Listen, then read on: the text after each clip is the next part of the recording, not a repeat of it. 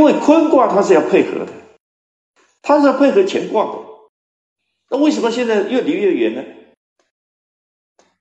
就是因为这只带头的公马，它方向已经偏了，它已经走错方向了。你不能再跟着它了，你再跟着它，整个都完的了。这个时候，你自己要守正。我不跟你走，不是想反叛你，而是希望你发现，你会回头，你会转向，然后我还是跟着你。那时候，这个脾又变态了。就这么一瞬之间，脾就变态了。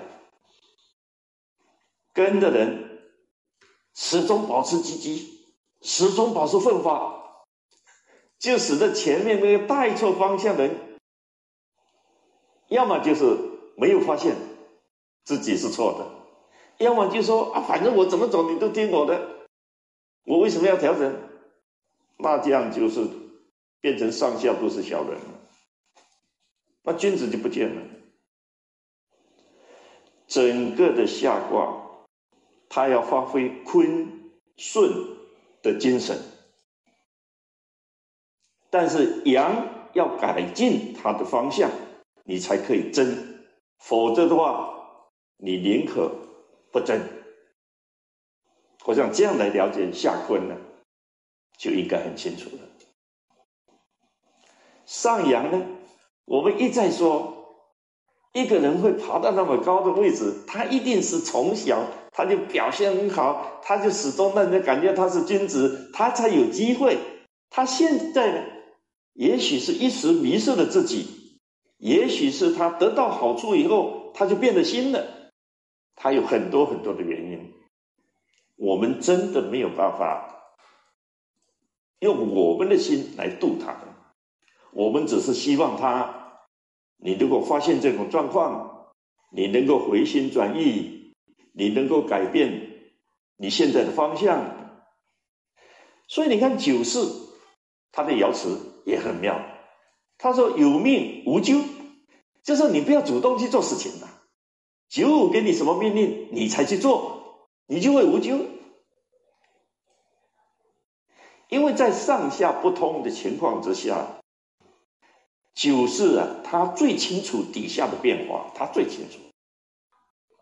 基层士气不振，大家能摸鱼就摸鱼，能混就混，有好的意见不提，有什么缺点大家也不管，那这都摆在那里的嘛。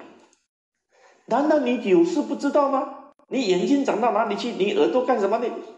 他都知道。可是知道他直截了当去跟九五讲有没有用？没有用，因为九五不会相信嘛。哦，你想用下面的情报来威胁我，我才不听你的。所以他才会提醒他，九五有什么命令，你就怎么做，你无咎。仇离子是什么意思？仇。是指下坤这三爻，离是依附嘛，子是父子，他们底下的人都依附在九四的身上，他才有父子。这话为什么会这样讲？当一个组织陷入僻静时，组织中的中层领导往往处境十分尴尬。一方面受最高领导的直接指挥，行为需要十分谨慎。另一方面，与群众接触最多，更能成为他们的依附对象。那么，本应与上级保持距离的群众，为何会把福祉寄托于他？中层领导又该如何在最高领导以及群众的对立关系中求得平衡呢？